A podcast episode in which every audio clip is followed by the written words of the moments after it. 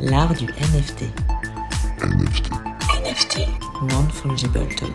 C'est dur à dire. C'est de l'art, c'est de l'art, c'est de l'art. Bienvenue à tous euh, dans ce nouvel épisode de l'art du NFT. Aujourd'hui, on est avec Rémi euh, qui va nous parler un petit peu de ce qu'il fait. Et euh, juste, on va commencer avec un petit peu d'actualité. Euh, Benjamin, je ne sais pas si tu veux commencer peut-être? Oui, je voulais dire que je vais commencer, mais Rémi Bigot est avec nous. Donc, on va parler de lui, de son activité dans, le- les cryptos, dans le trading de crypto-monnaies, mais aussi dans les NFT, et aussi dans, l'art et les NFT. Donc, il est assez actif dans, tout l'écosystème euh, euh, crypto et NFT. Euh, donc, il nous rejoint il est déjà avec nous, mais on va lui donner la parole dans une petite dizaine, quinzaine de minutes. Comme d'habitude, on fait le tour de l'actu avec Florent.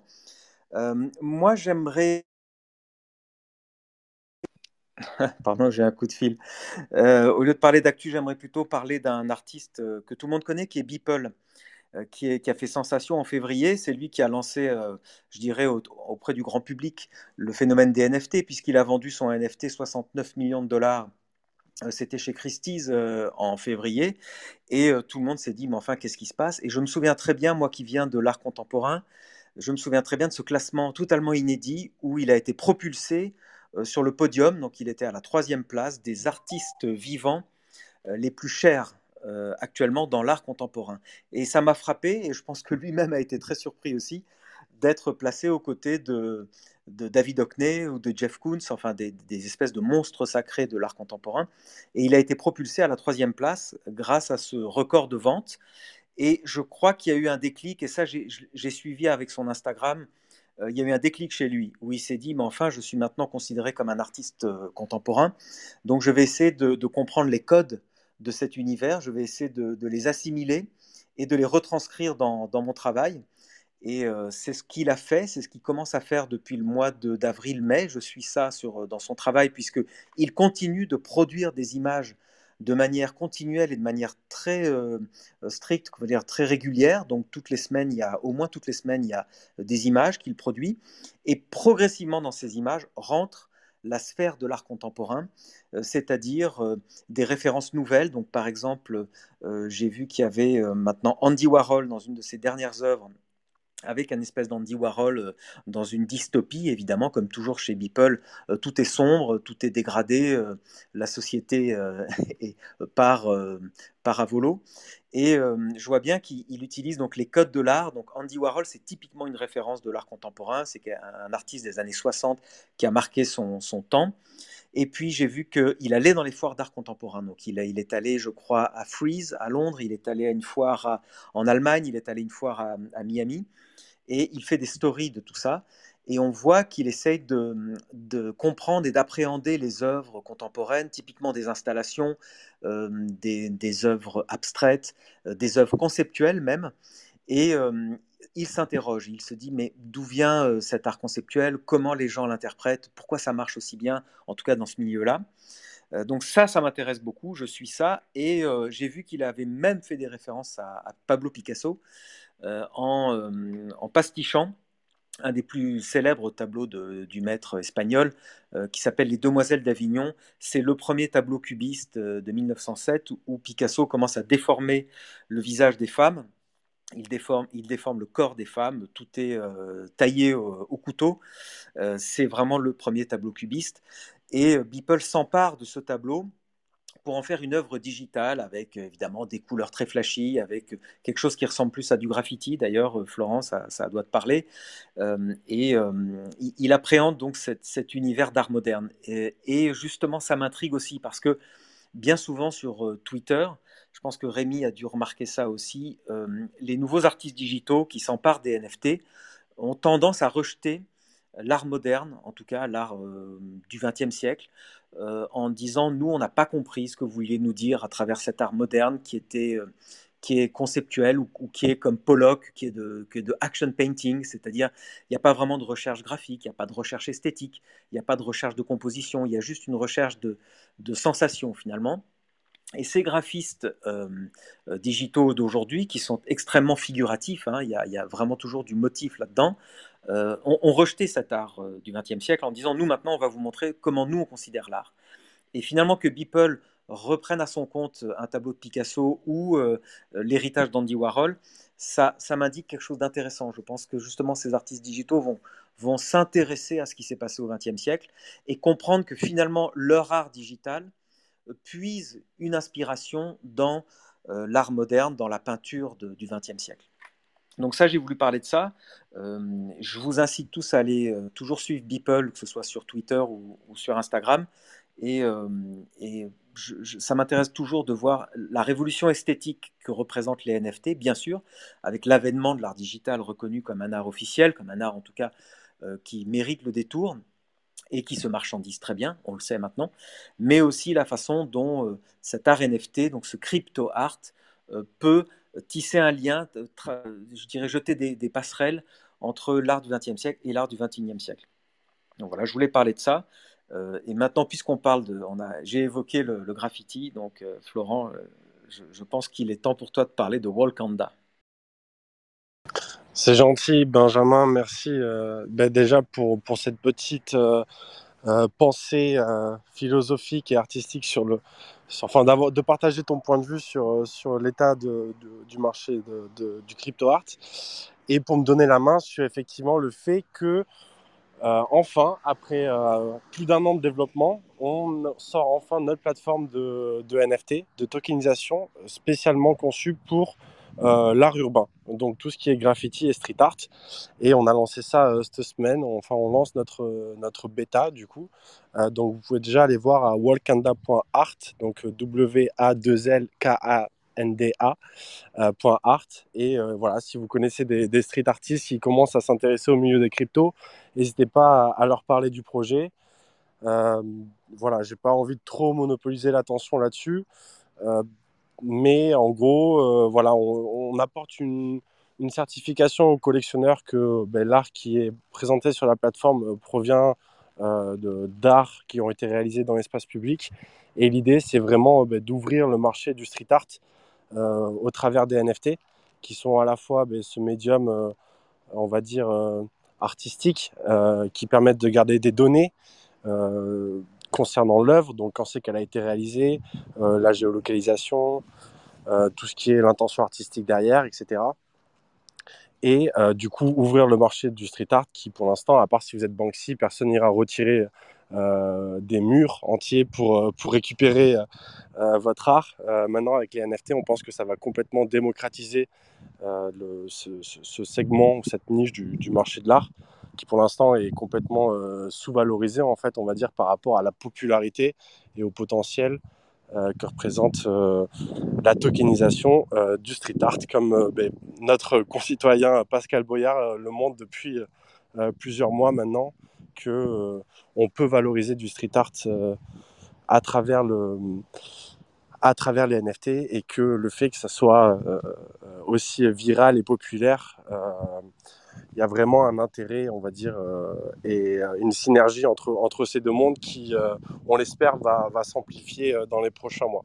Donc voilà, si, si, vous, si vous avez des questions ou quoi, n'hésitez pas à nous contacter. Bah, moi, ce que je trouve étonnant dans, dans, ta démarche, ce qui est tout à fait unique, c'est que d'habitude, si tu prends Pascal Boyard, donc tous les, les street artistes utilisaient les plateformes de NFT comme OpenSea par exemple. Pascal, euh, donc P-Boy de, son avatar, utilise OpenSea pour vendre son travail. Mais OpenSea, c'est une place de marché NFT où il y a, je dirais, il y a presque, presque 90% d'art digital.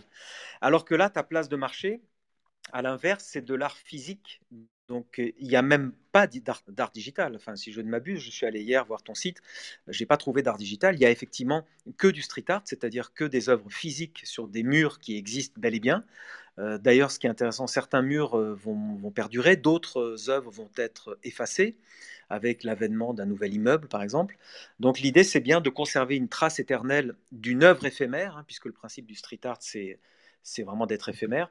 Et donc le NFT va permettre de garder une trace euh, ad vitam et surtout, euh, et puis après de monétiser. Ce qui est intéressant aussi, je crois que c'est que tu monétises, mais en même temps, il y a du caritatif. Donc, l'artiste peut euh, céder une grande partie des profits à du caritatif. Donc, il y a, il y a vraiment une démarche sociale qui s'inscrit aussi dans ce que les street artistes eux-mêmes revendiquent, hein, c'est-à-dire être utile à la ville, être utile à la cité, lui apporter de la couleur, lui apporter de la joie et donc apporter aussi des choses aux associations. Mais ta place de marché est totalement unique, je crois, c'est là. Donc ce serait la première place de marché d'œuvres physiques vendues en NFT. Alors, euh, effectivement, ben, il y, a, plusieurs choses sur lesquelles je voudrais rebondir.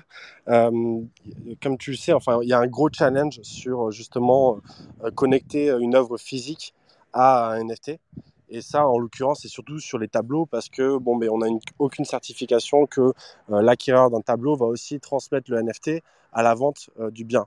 Et là, dans, le, street art, pour le coup, c'est un bien qui est, enfin, c'est une œuvre qui est dans l'espace public. Euh, donc euh, on peut pas forcément.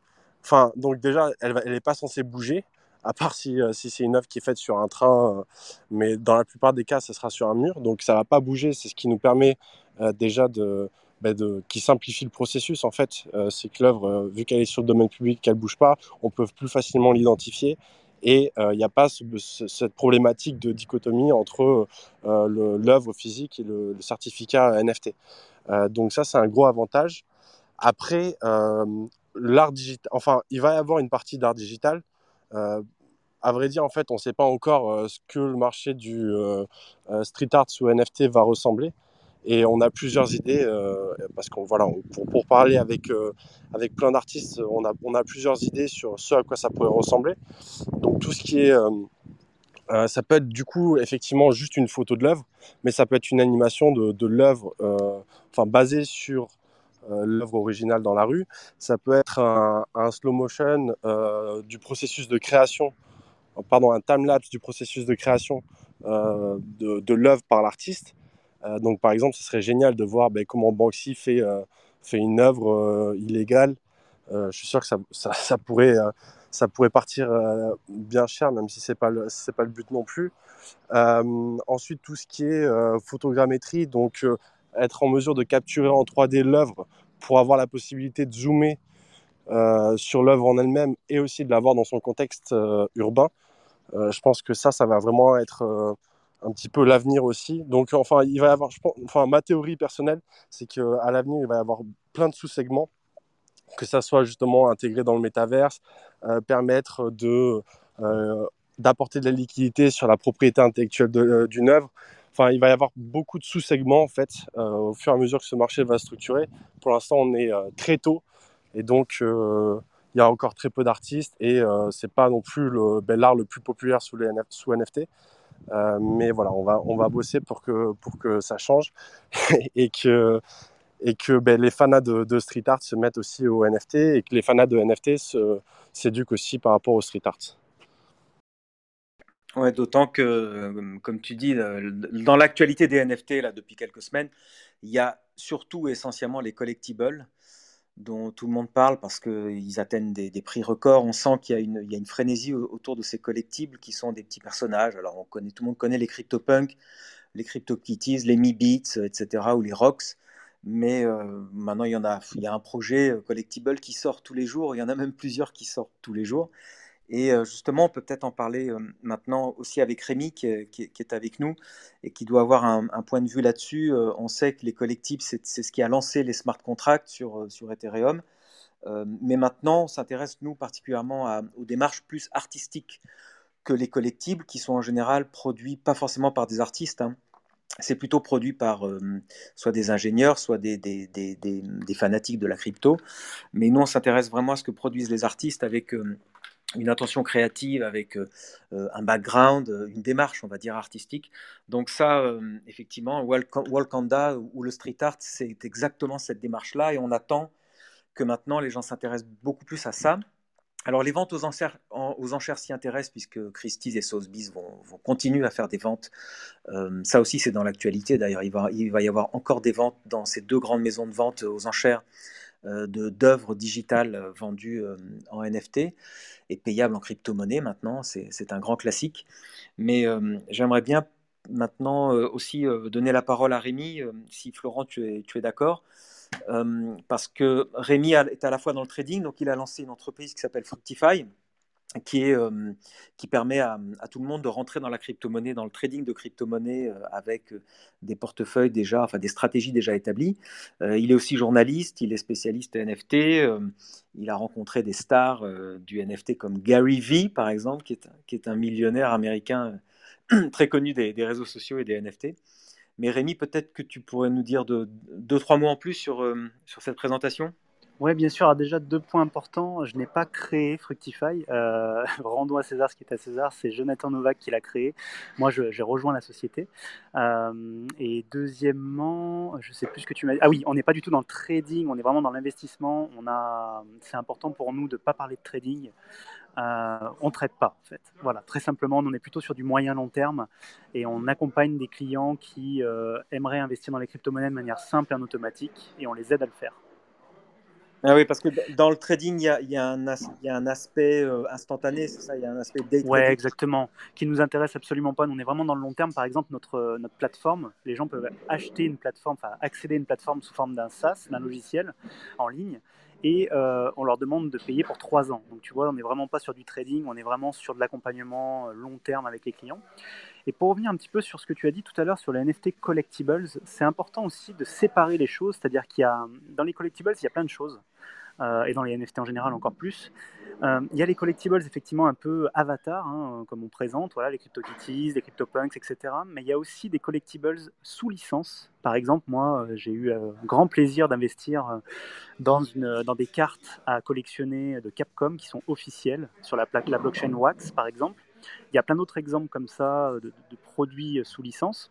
Et si on rebondit un petit peu sur l'art, alors évidemment, il y a énormément de choses qui se font. D'ailleurs, il y a quelqu'un dans la salle qui s'appelle Valentin, que je salue, euh, qui, est en train de lancer un projet incroyable depuis la France qui s'appelle la découverte.art qui est un très beau projet où tu as, euh, il y a une création euh, vraiment graphique euh, et, artistique, qui est mis sur un très bel écran Samsung qui est fait exprès pour, euh, pour diffuser de l'art numérique et qui est vendu tel quel. Donc tu as la partie physique et la partie NFT euh, dans le même produit. Je trouve ça assez dingue. Il y a énormément de projets qui se lancent et en France, on a de très très belles entreprises. Et donc, petite question par rapport à cette société d'investissement que vous proposez. Du coup, c'est sur des cryptoactifs, je présume, qui sont plus euh, du type euh, crypto-monnaie. Euh, est-ce que vous commencez à considérer justement de, proposer un portefeuille diversifié où justement les investisseurs peuvent aussi s'exposer aux NFT, à cette nouvelle classe d'actifs? Ouais, alors principalement, nous, ce qu'on essaye de faire, c'est vraiment de suivre et d'analyser les tendances. Donc, on a une chaîne YouTube qui marche super bien, qui est d'ailleurs un peu notre fierté. Euh, où on fait des vidéos régulières. On en fait entre 3 et 4 par semaine, où on parle, euh, ces dernières semaines, on a beaucoup, beaucoup parlé d'NFT, des métaverses. D'ailleurs, ce soir, dans deux heures, je suis en direct sur BFM Business à ce sujet. Et, euh, et c'est vrai que c'est un monde qui est complètement nouveau pour la plupart de nos, clients, même des gens qui nous suivent, et même pour la plupart d'entre nous en réalité. Nous, on est des, on est des early adopters. Euh, mais c'est quelque chose qui passionne beaucoup. Alors moi, pour être honnête avec vous, je me place pas trop sur le point de vue investissement dans les NFT pour le moment. Pour moi, c'est juste une, révolution dans plein de domaines, dans l'art, dans la musique, dans l'immobilier. J'ai vu des ventes incroyables se faire dans l'immobilier en NFT déjà. Euh, dans les objets de collection évidemment, dans le gaming. Le gaming est un marché monstrueux euh, où on sait qu'Epic Games, qui, fait Fortnite et d'autres jeux vidéo incroyables, euh, a, levé plus d'un milliard de dollars auprès de Sony et différents investisseurs pour créer son propre métaverse. Bref, il y a des choses qui se passent un peu dans tous les domaines. Mais oui, on est en train de créer plutôt des produits de formation et d'accompagnement pour, pour, nos clients pour qu'ils comprennent mieux comment ça fonctionne. Mais on le fait déjà un petit peu gratuitement en ligne sur YouTube pour ceux que ça intéresse. Mais on veut le faire également un peu plus, de manière un peu plus assidue pour les clients. Tout à fait. Bon, et euh, je ne sais pas si Benjamin a des questions, mais moi j'en ai une qui qui me turlupine, c'est euh, comment tu t'es retrouvé du coup à, bosser avec, euh, avec Gary? Alors Gary, c'est un peu particulier. Bon, pour ceux qui ne le connaîtraient pas, Gary Vaynerchuk ou Gary V, c'est un entrepreneur effectivement multi, multi succès, on va dire, qui a créé beaucoup d'entreprises. Et moi, j'ai commencé à le suivre à l'époque où il faisait ses premières vidéos sur le vin. Je suis un passionné de vin. Et voir un Américain euh, parler de vin aussi bien, ça m'avait choqué positivement.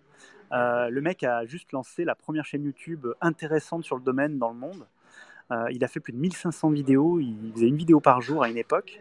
je l'ai découvert comme ça, je dis mais c'est qui ce fou? Parce que c'est vrai qu'il est assez explosif quand il parle. D'ailleurs en vrai il est encore plus impressionnant qu'en vidéo, et toujours aussi sympa d'ailleurs. Et en fait ce qui s'est passé c'est qu'il y a quelques années, il vient à un événement tous les ans à Cannes qui s'appelle les Cannes Lions. Un événement que seuls les Français ne connaissent pas. voilà. C'est un peu, pour vous faire une idée, c'est un peu comme une Coupe du Monde euh, du business. Euh, on vient, on fait des projets autour de l'entrepreneuriat, du marketing et de la communication. On fait une sorte de compétition mondiale pendant l'année. Et à la fin de l'année, on arrive à Cannes et on essaye de gagner des lions en or, en argent et en bronze. C'est pour ça que ça s'appelle les Cannes Lions. Et cet événement est connu mondialement. Et à la base, c'était juste un événement autour de la publicité. Et maintenant, c'est devenu un événement business. Euh, tous les plus grands viennent. On a eu des gens incroyables sur place. Et Gary vient tous les ans. Et euh, la première fois qu'il est venu, en fait, je me rappellerai toujours, euh, je vois sur Twitter une image de lui. Le fond qui est derrière me dit quelque chose. À l'époque, je vivais à Cannes. et je dis, mais c'est pas possible, il n'est pas à Cannes. Donc je commence à checker un peu ses réseaux sociaux. Et oui, je me rends compte qu'il est à Cannes pour les Lions. Donc, bah, ni une ni deux Évidemment, c'est le moment où on appelle. Vous m'entendez toujours?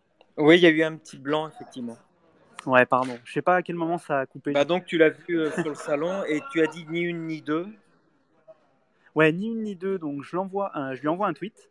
La chance que j'ai sur Twitter, c'est que j'ai un compte vérifié depuis des années. Et donc, bah, il a vu le tweet, il m'a répondu bah, viens, euh, viens euh, à mon bateau. Quoi. Et donc je me suis présenté, et là il est sorti de son bateau, je me rappellerai toujours, juste devant le palais des festivals de Cannes, et il me dit Ah Rémi, euh, merci pour ton message, je suis pas dispo maintenant, par contre tu reviens demain à telle heure, je sais plus, c'était 18h, et on fera une interview ensemble. Bah voilà, donc je suis parti, et puis euh, je suis revenu le lendemain, et, c'est parti. Quoi. Et la première question que je lui ai posée, c'est Pourquoi tu viens à Cannes? Et la réponse était assez incroyable, il me dit euh, ici, en trois jours ici, j'ai plus de rendez-vous intéressants qu'en six ou dix semaines à New York. Et moi, je, suis un peu tombé de ma chaise. Parce qu'en fait, le monde entier se rejoint, euh, voilà, va à cet endroit pendant trois ou quatre jours. Et donc, il y, y, a du business important à faire. Voilà un peu la première étape qu'il y a eu. Et ensuite, bah, chaque fois qu'il est venu à Cannes, euh, j'ai eu la chance de, le revoir. et c'était dingue. C'était assez dingue. Ok, donc tu ne l'as pas du tout parlé de, de NFT pour l'instant alors, on a commencé à parler de, blockchain euh, la troisième fois, parce qu'il faut savoir que lui, il est arrivé dans les, dans les cryptos et dans les NFT très tardivement en réalité. Enfin, très tardivement. En réalité, en avance, hein, comme, euh, comme beaucoup d'entre nous, mais, mais par rapport à d'autres euh, crypto geeks bien, bien en retard. Euh, on en a parlé vaguement et de loin, mais par contre, oui, euh, j'ai, euh, j'ai pas participé au projet VFriends, hein, mais j'ai suivi le projet. J'ai fait partie des premiers investisseurs dans, ce projet-là. Pour ceux qui connaîtraient pas VFriends, donc c'est un projet qu'il a lancé autour des NFT où il y avait environ 10 000 créations de sa main artistiques, qu'on aime ou qu'on n'aime pas d'ailleurs, un style assez particulier. mais surtout, lui, ce qu'il a créé, qui est assez génial, c'est qu'il a compris que le NFT peut venir avec une utilité peut servir à quelque chose. Et donc, ce qu'il a dit dès le début, c'est que tous les gens qui possèdent un NFT VFriends pourront accéder à des conférences exceptionnelles qu'il va donner en 2022, 2023 et 2024. La première, d'ailleurs, aura lieu à Minneapolis en 2022. Euh, donc ça, c'était le premier truc. Mais il y a aussi, pardon, il y a aussi d'autres accès. C'est-à-dire que sur certains VFriends, on pouvait euh, accéder à lui en one-to-one, euh, en l'appelant pour parler de son projet business. On pouvait jouer avec lui aux jeux vidéo, au basket, au foot. Il y avait des trucs assez dingues. Et donc, évidemment, la vente a été un, carnage, puisqu'il a beaucoup, beaucoup de gens qui le suivent sur les réseaux sociaux dans le monde entier. Donc, ça a été, ça a été une vente très, très rapide. Et là, aujourd'hui, il a décidé d'offrir de plus en plus de cadeaux aux gens qui possèdent des V-Friends. Donc il fait des partenariats avec d'autres projets et c'est donc les gens qui possèdent le, token peuvent recevoir euh, de nouveaux de nouveaux projets. Donc c'est assez dingue. Voilà. Ouais, le, excuse-moi Benjamin, le, un, gros aspect aussi de sa collection, c'est aussi le, côté euh, communautaire du coup. Bien sûr effectivement l'utilité est importante et le fait qu'il avait une grosse, euh, beaucoup de followers à la base, c'était, euh, ça, a permis de, propulser vraiment euh, sa collection. Mais ce qui donne vraiment de la valeur à la plupart de ses collections en général, c'est, c'est justement l'aspect communautaire qui fait aussi, qui renforce le sentiment de, euh, ben, d'appartenance et qui donne envie justement de, continuer à, à, échanger avec les gens euh, qui, qui, aussi partagent du coup ce, même token de cette même collection. Et ça, c'est un, point qui est, qui est, quand même assez primordial quand on fait des, quand on propose des collections NFT. Et qu'il a parfaitement compris dès le début, et c'est pour ça que c'est aussi une, si grande source d'inspiration sur tous ces domaines, c'est qu'il a la capacité à voir des choses avant que de les comprendre avant que la, plupart des gens le comprennent. Ouais, il y a un autre point qui est dingue aussi sur cette collection qu'on oublie, c'est que il a compris ce qu'on appelle la légende, la legacy, on va dire en anglais, c'est de dire euh, ce projet, je vous promets, euh, je vais vraiment le faire sur 10, 20, 30 ans. Et, je pense qu'on peut lui faire confiance qu'en principe, euh, ce qu'il dit, il le fait. Pas un politique. Euh, voilà. Mais c'est vrai qu'il il, a dit dès le début, c'est un gros projet, c'est vraiment le projet de ma vie. J'ai vraiment envie de faire les plus belles conférences euh, que j'aurais jamais pu faire autrement.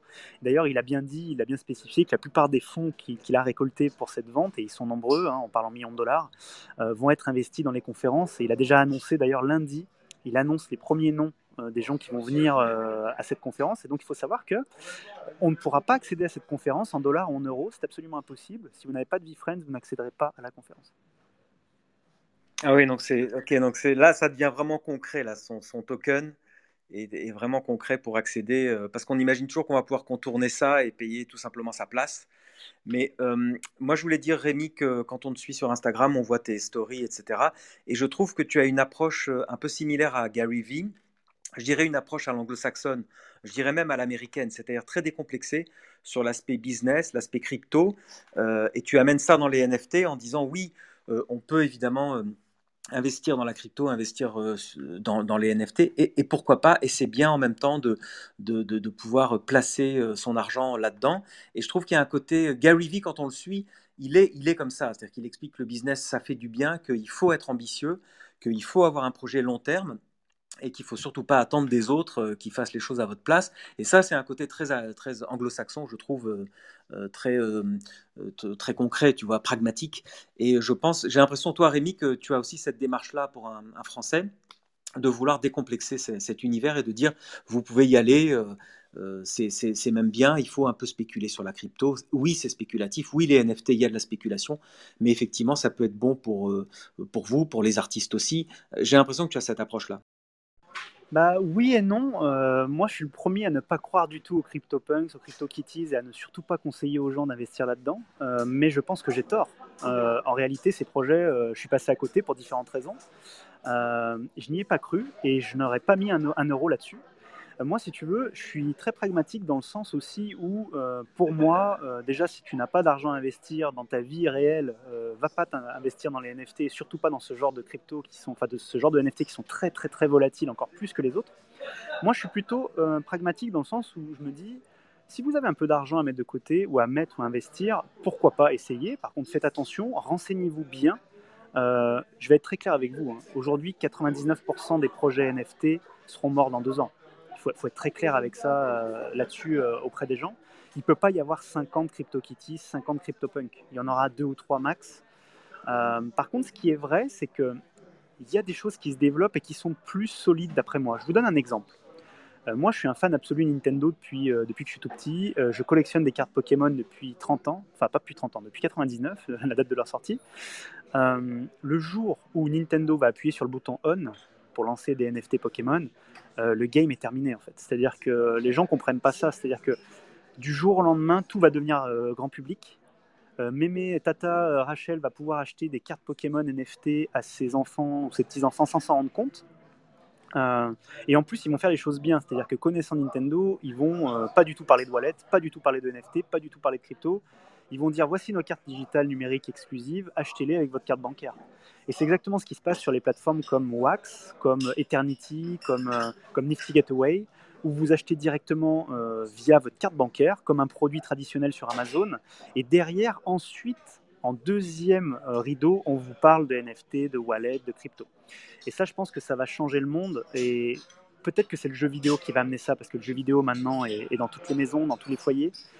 Et le jour où Epic Games ou euh, Pokémon et Nintendo vont lancer quelque chose, ça va être, ça va être très très fort.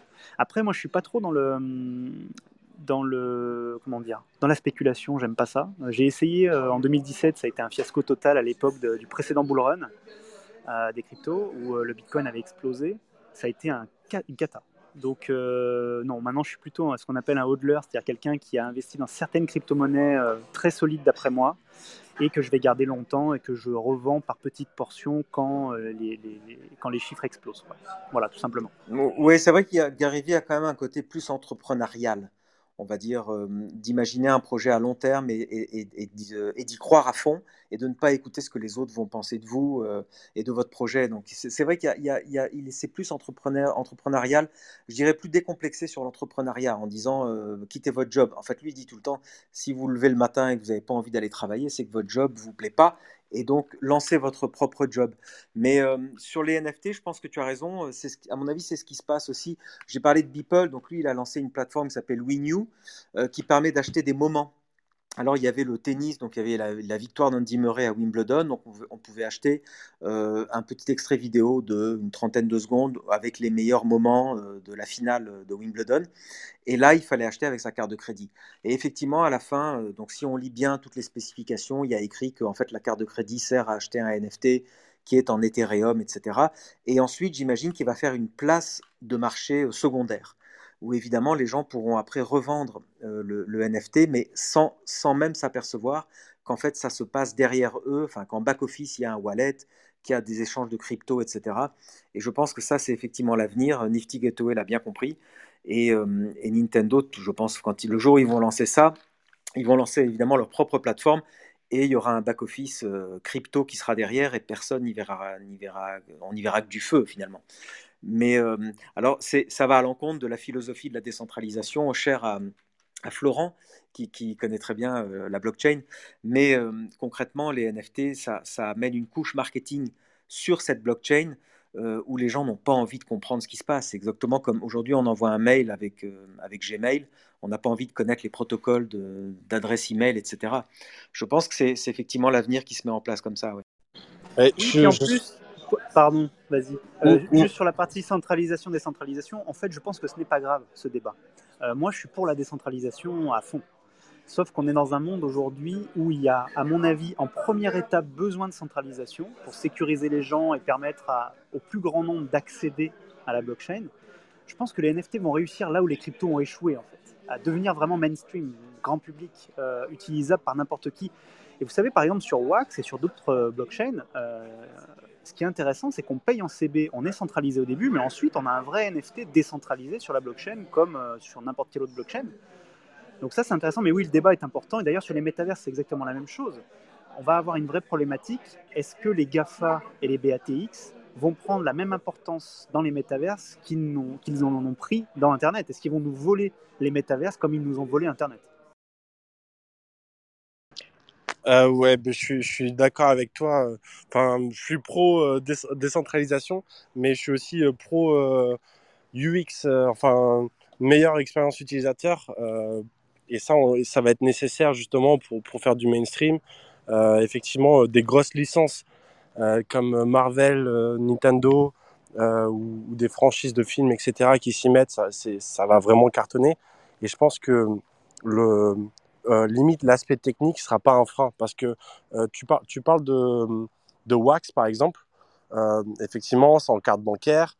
effectivement, c'est une blockchain. Après, est-ce qu'elle est vraiment décentralisée? Tu n'auras pas les, les, super fans en fait de, enfin les super fans de, crypto, etc., qui vont forcément courir derrière Wax parce que ben, en fait c'est l'Arvalab, c'est le le studio derrière cette blockchain qui est maître de tout en fait et qui va dire ça c'est un NFT, ça c'en est pas un.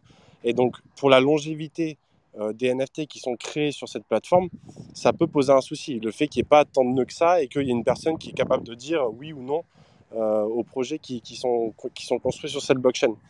Donc, à mon avis, euh, la décentralisation, c'est effectivement c'est important, mais surtout pour la longévité, parce que c'est ça qui va assurer qu'un token est potentiellement éternel. C'est le fait qu'il y ait plein de nœuds qui relaient cette base de données. Euh, et, donc, euh, je pense que pour l'instant, c'est vraiment la bataille de euh, qui va réussir à fournir une meilleure expérience utilisateur. Mais sur le long terme, je pense qu'on verra, on verra que la décentralisation aura, aura un, gros, un gros point, en fait. Je pense. Je suis absolument d'accord avec toi. Et c'est pour ça, d'ailleurs, que beaucoup de gens de la communauté WAX se battent pour que la décentralisation se fasse. Et je pense qu'elle se fera, de gré ou de force. Euh, tu sais, c'est un exemple que j'aime bien donner, euh, qui s'est passé il y a quelques semaines, euh, que j'ai adoré. alors après, on, on, repartira sur l'art, parce que là, on est en train de dévier un peu, mais juste une petite parenthèse. BitCloud, qui est un projet dont beaucoup de gens pensent que c'est un scam. Moi, je peux vous dire que ça n'en est pas un. quand on voit qui a investi dedans, et moi, je suis dans le domaine des startups et des entrepreneurs depuis très longtemps, euh, ces gens-là n'investissent pas dans des scams, très clairement. Et en fait, ce qui s'est passé sur cette plateforme qui était mi-décentralisée, mi-centralisée, on ne savait pas trop, euh, c'est que les gens ont gueulé, on dit, mais attendez les gars, à un moment donné, il va falloir ouvrir votre code, il va falloir décentraliser vraiment, sinon on part, quoi. sinon on s'en va. Et en fait, ce fait qu'ont fait les gens qui avaient créé cette, plateforme, eh ben, ils ont fourni le code source intégral de la plateforme, ce qui est unique au monde. hein. Il n'y a aucun réseau social qui a fait ça, de ce que je sache en tout cas. Euh, et euh, ils ont décidé d'intégrer la décentralisation totale dans le projet par étapes. Et on a vu les premières étapes se faire, notamment le BitCloud qu'on ne pouvait pas sortir de BitCloud. Maintenant, on peut, on peut enfin l'échanger sur d'autres plateformes. Donc ça, c'est la première étape. Mais je pense que sur Wax, ce sera pareil. Et sur d'autres plateformes aussi. Et j'espère que ça se fera. Évidemment, si ça se fait pas, bah tant pis. Euh, voilà, bah tant pis. Moi, on aura peut-être misé sur le mauvais cheval, mais j'y crois pas un instant. C'est des plateformes qui ont intérêt à, à garder en fait une petite centralisation au tout départ pour sécuriser un peu les gens, pour faire tourner la blockchain, etc. Mais à mon avis, ont à terme besoin, comme les autres, et tu as tout à fait raison, de décentralisation, parce que sinon, de toute façon, quand tout le monde sera bien au point et comprendra bien comment ça fonctionne, à, minima, hein, bien sûr, les gens vont pas se mettre à, à tous coder sur, sur la blockchain. euh, je pense qu'il y aura une demande de décentralisation qui sera forte et ils devront, ils devront s'y plier. J'espère en tout cas. Ouais, ok, ben, effectivement. Mais alors, en termes d'art, comme tu disais, en re- revenons à l'art du NFT, je serais curieux de savoir quel NFT tu as, auquel tu tiens le plus, quel est le NFT auquel tu tiens le plus, et quel NFT tu souhaiterais acquérir prochainement? Alors le NFT en lequel je tiens le plus, c'est Mac Tyson. Euh, Mac Tyson est le, le seul sportif qui me faisait réveiller à 3h du matin euh, par mon père pour que j'aille le voir boxer. Euh, ce mec est ex- extraordinaire. Bon, il a eu des déboires euh, euh, financiers, pas financiers avec la justice, etc. Mais on ne rentrera pas là-dedans. Mais sur toute la partie sportive, je trouve ce mec absolument incroyable. Et ce mec a eu une idée géniale. Il a été très très bien conseillé. Il est rentré dans les cryptos il y a 3 ou 4 mois seulement. Il a adoré les NFT. Il s'est dit bon, je vais trouver un artiste qui me plaît. On va faire un partenariat ensemble et on va lancer une collection exclusive. Et ce qui est incroyable, c'est qu'il a lancé donc un NFT exclusif et unique qui était vendu avec la peinture de l'artiste, qui est magnifique d'ailleurs. Euh, moi, j'adore. Après, moi, je suis pas un expert dans l'art, mais moi, j'adore. C'est superbe. C'est très coloré, c'est très beau. J'adore. Euh, et il a lancé des versions un peu plus, un peu moins uniques pour que tout le monde puisse y accéder, ou en tout cas un peu plus de gens. Euh, il y avait un modèle, je crois qu'il y en avait 50, un modèle où il y en avait 250. Enfin, peut-être au total, il y avait peut-être grand maximum 500 NFT à disposition. Et ça, c'est le truc. euh, voilà, je pense que je vais jamais le vendre, ce truc, très clairement. Euh, j'ai regretté d'avoir loupé les CryptoPunks quasiment au début, parce que moi, j'avais une émission qui s'appelait le Bitcoin Show en 2017-2018. Et à l'époque, je sais que euh, pour pas grand chose, on pouvait en récupérer. Et je les ai loupés, bah, tant pis pour moi. C'est la vie. Là, il y a deux projets que je suis de manière intensive. Alors, disclaimer, j'ai investi ou j'ai participé d'une manière ou d'une autre. Donc, c'est important de le dire quand même. Moi, je j'aime pas mentir aux gens. Donc, euh, vous irez si faites vos propres recherches. Euh, Il y a un projet qui s'appelle 0x Vampire, qui est à la base un système d'avatar, comme on peut voir, euh, CryptoPunks, etc. Mais ils sont allés beaucoup plus loin. Ils ont créé un vrai roleplay. Moi, j'adore le- les jeux de rôle. Et ils ont créé une vraie histoire autour de, de leurs avatars. Et je pense que ça peut être un projet qui peut plus tard devenir un métaverse, plus tard devenir quelque chose de beaucoup plus gros. Donc je crois beaucoup en ce projet-là. Et il y a un autre projet qui est français, qui s'appelle Nation Union Metaverse. Euh, D'ailleurs, j'ai rencontré les mecs euh, à midi, là, on a mangé ici sur Paris. Euh, c'est des Parisiens qui ont créé ça. C'est assez génial. C'est un système où tu achètes un NFT, ça va te créer un passeport. Et ce passeport va te permettre d'accéder à un pays très spécifique, pour l'instant, probablement sur Decentraland ou sur Sandbox, ils ne savent pas encore, dans un métaverse autre. Et tu vas pouvoir accéder à ce, à ce pays-là et tu vas avoir une DAO, c'est-à-dire, pour ceux qui ne connaîtraient pas, euh, les lois vont être votées et vont être créées directement informatiquement dans la blockchain.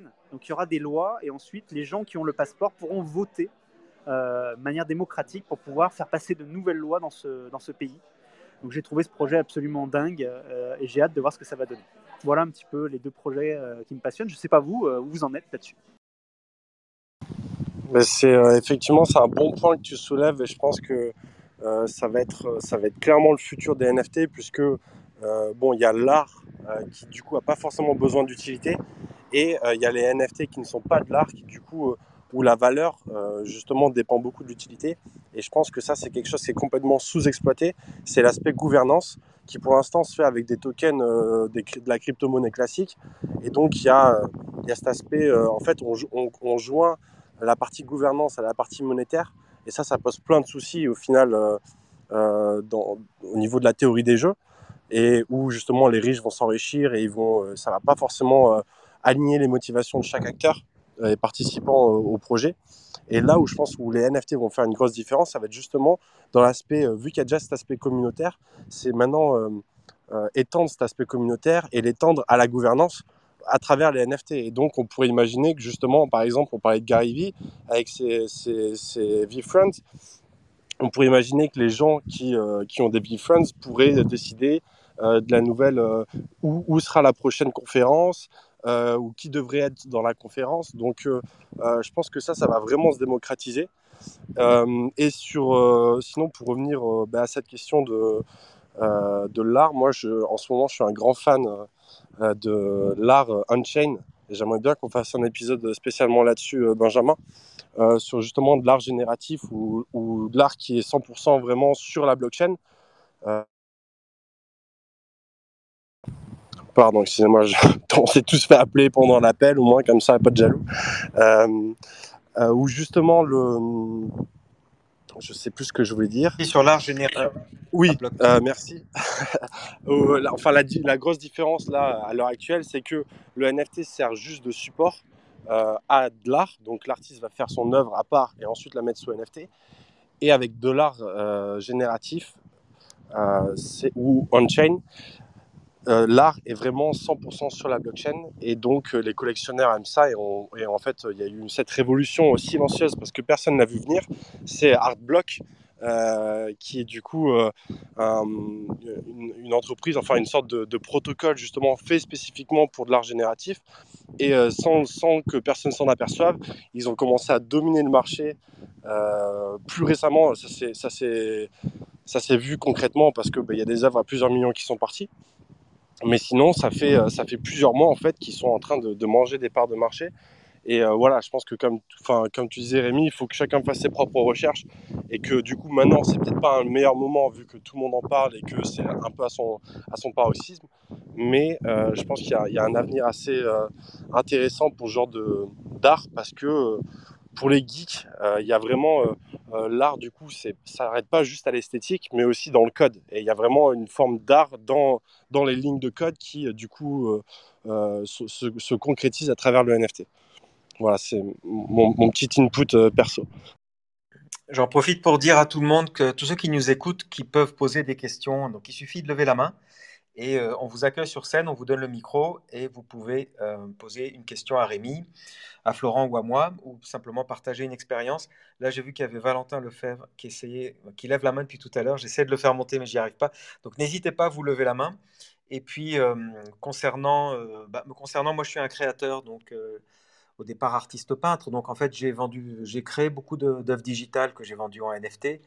Et maintenant, je continue, je relance ma série. Je me suis arrêté pendant l'été pour euh, explorer d'autres outils. Et justement, c'est ça qui est intéressant. J'avais jamais exploré la 3D. Je faisais toujours tout en 2D ou je faisais des time-lapse, euh, beaucoup de Photoshop. Et donc, je me suis mis dans Blender et j'ai voulu comprendre la 3D, j'ai voulu explorer ça, j'ai voulu maîtriser pour amener de la 3D dans mon travail euh, digital. Et ça, c'est vraiment les NFT qui m'ont plongé là-dedans. Euh, c'est une grande, pour moi, c'est une, révolution euh, vraiment esthétique et, personnelle me concernant. donc j'attends que si quelqu'un a des questions. Sinon, Rémi, tu veux, tu veux, ah, attendez, il y a Éléonore Riveron qui est là.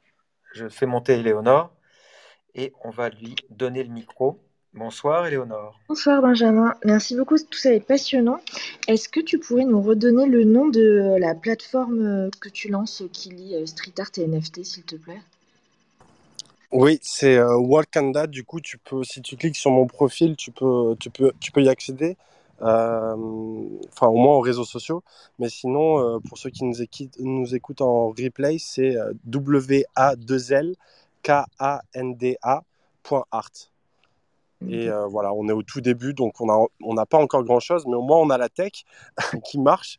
Et euh, du coup, voilà, on, on lance, euh, on lance de nouveaux outils rapidement. Et, et, Benjamin, justement, tu, parlais de la démarche communautaire et ouverte. on s'est aperçu qu'il y, y avait plein d'outils qu'on était en train de développer qui pouvaient servir le marché global en fait, du NFT. Euh, et le premier outil, c'est euh, la partie collab. Donc là, on est en train de open sourcer un, un, une plateforme qui permet tout simplement ben, aux artistes euh, de mettre plusieurs bénéficiaires en fait dans les royalties et euh, dans la vente. Enfin, c'est juste créer un contrat en fait qui va répartir en pourcentage et euh, permettre du coup de donner plusieurs bénéficiaires. Donc 30% à, à, ce musicien, 20% à cette galerie, et que ça soit automatiquement fait. Euh, et ça, en fait, il y a plein de plateformes qui en ont besoin, et nous, on va permettre de le faire, enfin, et à l'ouvrir à tout le monde pour que tout le monde puisse euh, utiliser cette innovation. Donc voilà, c'était une petite parenthèse par rapport au début, mais je sais pas si, si tu avais d'autres questions, Elena. Non, non, merci beaucoup, je vais aller voir ça de près. Merci beaucoup.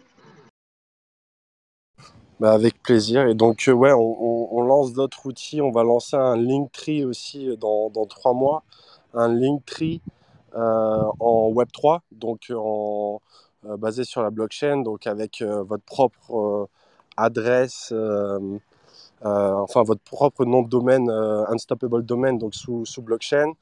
parce qu'on s'est aperçu aussi que bah, du coup les artistes, euh, que ce soit leurs réseaux sociaux, leurs NFT, leurs collections, etc. Ils ont beaucoup de, liens à, mettre en avant. Et pour l'instant, il n'y a que des solutions comme Linktree qui ne sont pas du coup forcément euh, euh, ben, parfaites. Donc voilà, on va s'attaquer un petit peu là-dessus. C'est, disons, c'est des produits complémentaires qui, peuvent servir à, l'industrie du NFT globalement. Quoi. Donc voilà, n'hésitez pas. Euh, si vous avez des questions aussi au niveau, au niveau technique, on est, on est aussi heureux d'y répondre. Euh, Rémi, ta chaîne YouTube que j'ai trouvée, c'est bien la chaîne qui s'appelle Fructify euh, underscore IO, donc Fructify IO, où tu parles de NFT là, euh, dans une vidéo de juillet, c'est ça? Ouais, j'en parle assez régulièrement. Euh, effectivement, j'ai pas mal de demandes là-dessus. Euh, c'est un vrai régal de parler de ça parce que c'est une vraie passion. Et euh, il y a tellement de choses à découvrir tous les jours dessus que j'essaie de faire un peu une, analyse et puis une recherche de tendance et donner mon avis surtout sur les projets à chaque fois avec les bons points, les moins bons points. Donc justement, donc tu fédères une communauté à la fois sur YouTube et à la fois sur Twitter autour de, ta passion, donc la, crypto et les NFT, c'est ça en ce moment? Problème avec mon micro. Euh, oui, en fait, sur, sur YouTube, c'est vraiment uniquement francophone. Et sur Twitter, je suis en train de développer euh, tous les samedis à 16h, enfin j'essaye en tout cas, de faire un Twitter Space. Donc c'est comme un Clubhouse, mais sur Twitter. Euh, international pour le coup, ça s'appelle le NFT Power Twitter Space. Et là, on parle avec plein d'artistes, avec euh, des gens également de la communauté NFT et Metaverse, et on fait de l'échange, c'est super intéressant. Et j'enregistre ces, ces choses-là et je les, mets, je les mets sur YouTube aussi, clairement. Ok, donc si on te suit sur Twitter, donc tous les samedis, il y a, y a une actu sur ton Twitter, on, peut découvrir des nouveaux projets euh, NFT, des projets que tu suis en fait. Ouais, ouais, tout à fait. J'essaie de partager un maximum. Je donne mon avis parfois très tranché. Hein. Il peut être très dur dans certains cas. Euh, voilà, je mâche pas trop mes mots en général. Mais euh, voilà, quand, ça me plaît, je le dis aussi. Et je pense que c'est ce qui est important. Après, il y a des projets, euh, ils sont pas parfaits. Hein. On parlait tout à l'heure de Wax, mais il y a plein d'autres projets comme ça où euh, c'est un peu ambivalent. Euh, il faut essayer de, de, séparer le bon gré de l'ivraie. Et c'est vrai que c'est c'est pas toujours simple, mais en tout cas, c'est des sujets passionnants. J'avais une petite question, Florent, euh, par rapport à ce que tu as dit tout à l'heure. Euh, moi, ce que je cherche euh, depuis très longtemps, et j'arrive pas à trouver encore, c'est une solution qui me permettrait de, alors comment on va dire, bulk upload, c'est-à-dire d'envoyer d'un coup plein de NFT sur la blockchain. Parce que moi, j'ai une collection de cartes que je veux lancer depuis des semaines et je trouve pas de solution viable, efficace et performante pour faire ça. Euh, j'ai cherché plein de trucs. Hein. Vraiment, j'ai creusé, creusé, creusé. Il y a des solutions balbutiantes, on va dire, mais il n'y a pas vraiment de solution. Moi, j'ai 4744 cartes à minter euh, sur la blockchain, donc je ne vais pas me faire ça euh, manuellement, si tu veux. ouais, je comprends. Ben, le plus simple, c'est euh, que tu aies un développeur euh, Solidity sous la main qui te fasse un contrat personnalisé. Euh, mais le problème, ça peut être le coût, surtout dans l'envoi, la création et l'envoi. Euh, donc le, les meilleures solutions que j'ai vues, moi, c'était sur euh, Polygon, euh, Matic, où j'ai vu justement plusieurs, enfin on a aussi expérimenté avec cette blockchain. donc c'est une blockchain différente qui est vraiment surtout utilisée pour, le, pour les jeux. donc voilà, si c'est en plus des jeux de cartes, ça, ferait d'autant plus de sens. Et, et, si tu veux, on peut, on peut en parler hors podcast. Enfin, je, je pourrais t'envoyer des exemples justement. Peut-être que tu connais Coin Artist, qui avait fait les puzzles où elle avait caché des bitcoins dans, dans, dans l'œuvre. Ouais, exact. Et elle, justement, elle a fait un airdrop à ses 50 000 euh, premiers followers, on va dire, sur Matic. Et ça lui a coûté euh, 10 euros. Et, et euh, ça s'est fait Incroyable, en. tu me fais rêver là. Ouais, ouais, non, mais c'est assez fou, quoi. Donc, euh, au début, nous, on était sur Matic aussi. Et, euh, et enfin, voilà, je sais pas quand c'est que ça va être adopté massivement. Je pense que ce sera surtout pour les, pour les jeux. Où ça va être adopté massivement. Pour l'art, je ne sais pas encore comment ça va se passer. euh, Enfin, c'est des problématiques techniques euh, euh, et surtout sociales. Je pense que les, gros collectionneurs à l'heure actuelle, ils sont plus confiants d'investir ou d'acheter des œuvres qui sont sur la blockchain Ethereum ou Wax, parce qu'ils bon, il y a, quand même un- une belle équipe derrière, mais ils sont plus rassurés du, fait que ça soit sur la blockchain, sur sur le layer one, sur la blockchain elle-même, même si c'est pas du tout efficient en termes de, de coûts. Euh, donc, euh, donc à voir comment ça va, ça va se passer. Mais euh, ouais, moi, je te dirais d'aller voir sur Matic ou de regarder euh, euh, Coin Artist. Tu peux retrouver son tweet euh, où elle explique et elle détaille justement comment elle a fait et avec qui. Super, merci. Euh, J'ai j'ai une dernière question encore pour euh, Rémi.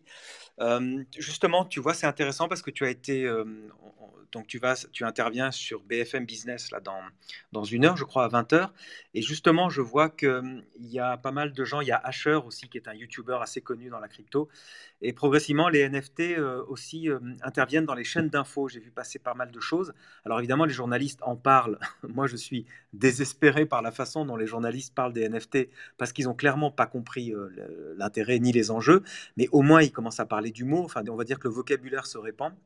Et toi, tu interviens, donc tu vas favoriser l'adoption générale par le grand public de ça. Et euh, justement, quand tu prépares une intervention comme ce soir, est-ce que tu euh, simplifies au maximum ton discours ou est-ce que justement tu penses qu'il faut amener les gens vers, euh, vers un discours plus élaboré, vers une conception plus élaborée de, du NFT Alors c'est très intéressant. Alors l'intervention de ce soir c'est un peu particulier parce que c'est dans l'émission Tech Co de François Sorel qui est quand même pour moi le meilleur journaliste tech en France actuellement. Euh, un mec qui va pas euh, me prendre de haut parce qu'on parle de ces sujets-là, je pense. Ça, c'est le premier point. Le deuxième point, c'est qu'on est au tout début. Mais vraiment au tout début, ça sert absolument à rien d'essayer de convaincre des gens qui ne sont pas convain... qu'on peut pas convaincre, très clairement. Donc pour moi, c'est... j'ai beaucoup préparé cette intervention. J'espère que je serai bon. Euh, ça, c'est important. On va vraiment parler spécifiquement et à 80% des métaverses ce soir. Bien sûr, il y aura un lien avec la blockchain et les NFT, c'est super important. Mais euh, il faut simplifier. On n'a pas le choix. Moi, sur ma chaîne YouTube, j'essaye de. Tu vois, quand je crée une chaîne, euh, une vidéo YouTube actuellement, j'essaie de me dire, je parle à mon arrière-grand-mère. Donc, euh, il faut qu'elle comprenne tous les mots. Il faut que j'évite de parler anglais ou que j'explique le mot en anglais à chaque fois. Il faut absolument faire ce travail-là.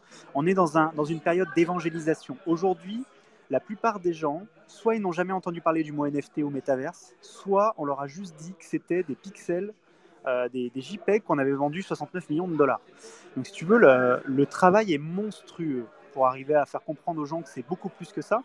Moi, ce que j'essaie de faire comprendre aux gens, c'est que ça, c'est 3% des NFT des métaverses. Même pas, en fait. C'est les, les, les, les trucs sont super importants. Donc, ouais, je vais vraiment rester sur du très, très basique. Je vais essayer de d'intégrer des choses intéressantes et utiles, mais je vais rester très très simple et je pense que c'est important. On a besoin d'évangéliser. Moi, mon but, c'est que dans un an ou deux, euh, la plupart des Français sachent ce qu'est un NFT, euh, soient capables d'en acheter, d'en échanger et soient capables d'en créer. Voilà, c'est ça qui est important pour moi aujourd'hui. Et ah bah, je... Oui. Ah, pardon Florent, c'est juste pour dire que je suis mille fois dans ta démarche parce que je viens de lancer une formation NFT euh, qui est de l'initiation au NFT, qui est une, petite formation de trois heures pour euh, prendre en main et comprendre les, concepts. Euh, donc je fais ma pub, hein, on le trouve sur le web nftformation.art et je crois beaucoup à ça aussi. Je me souviens de l'Internet, j'étais aussi au début de l'Internet en 95 et il fallait expliquer tout l'écosystème. À l'époque, il y avait le web, il y avait HTTP, il y avait le email, il y avait le FTP, il y avait plein de choses finalement. Et aujourd'hui, tout ça est passé dans le langage courant. Et je pense que les NFT, l'écosystème, à mon avis, est encore plus complexe puisque il faut comprendre euh, comment on paye un NFT, donc il faut comprendre la crypto, il faut comprendre comment on stocke le NFT, le wallet, il faut comprendre euh, l'art digital, il faut comprendre plein de choses. Donc effectivement, si tu si arrives à... J'aime bien l'image de parler à ton arrière-grand-mère, donc tu utilises que des mots simples en disant, bah, c'est un certificat de propriété, donc euh, il y a la rareté digitale, la rareté numérique. En fait, tu, il faut évoquer, de, parler de concept finalement. Et est-ce que tu penses pas justement que le, le- est-ce que tu penses pas que justement que la démocratisation du NFT se fera euh, par le fait qu'on abolit justement le mot NFT et que maintenant ce soit juste un, je sais pas, un collectible ou un actif numérique euh, et que justement on passe outre cet euh, acronyme qui est barbant et qui, qui avance à rien en fait quand on commence à expliquer ce que c'est parce que ça, ça parle pas plus que, que si on disait que c'était un actif numérique quoi. C'est intéressant, c'est un débat intéressant. J'ai pas vraiment la réponse. Euh, moi, j'aime bien ce terme, mais je comprends qu'il nous pose un vrai problème aujourd'hui. C'est vrai. Euh, c'est un terme qui est, ouais, déjà, c'est un acronyme. Ça a beaucoup de défauts, très clairement. Euh, pour l'instant, on l'utilise parce qu'effectivement, on n'a pas le choix. Après, je sais qu'il y a des entreprises qui effectivement ne l'utilisent déjà plus. Hein, utilisent déjà, par exemple, dans le domaine des cartes à collectionner, cartes digitales ou cartes numériques, ce qui est une très bonne manière de présenter les choses, je pense. Euh, après, je ne sais pas. C'est une bonne question. Euh, Il y a un travail à faire là-dessus, c'est certain. Euh, après, j'ai pas la solution. Euh, je ne sais pas quoi faire. Enfin, faudrait en discuter. Faudrait, faudrait faire une DAO là-dessus, faire un vote général. Non, mais euh, euh, j'étais en train de penser à l'Internet.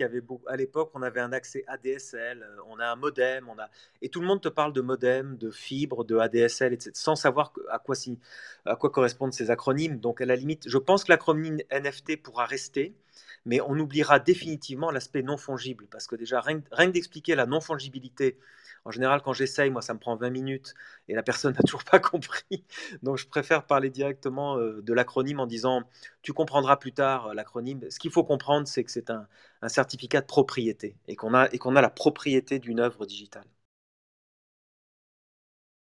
Ouais, tout à fait, je suis assez d'accord. Euh, On verra ce, qui va se passer dans l'avenir. Moi, j'ai hâte. euh, on est vraiment aux prémices. C'est vrai que tu parlais tout à l'heure de 94-95. Moi, j'ai fait mon premier site web dans ma chambre euh, près de Lyon en 94 sur un, vieil ordi Packard Bell Pentium 100. Euh, à l'époque, tu faisais des, sites web, il n'y avait même pas de dynamique, hein, il n'y avait même pas de PHP. Donc, tu faisais page par page. C'était l'horreur. Il n'y avait quasiment pas d'image, pas de musique, pas de vidéo. Et ce qui est fou, c'est que pour moi, aujourd'hui, les NFT, les métavers, etc., on est au même niveau de développement. On est au tout début et il y a tout à faire.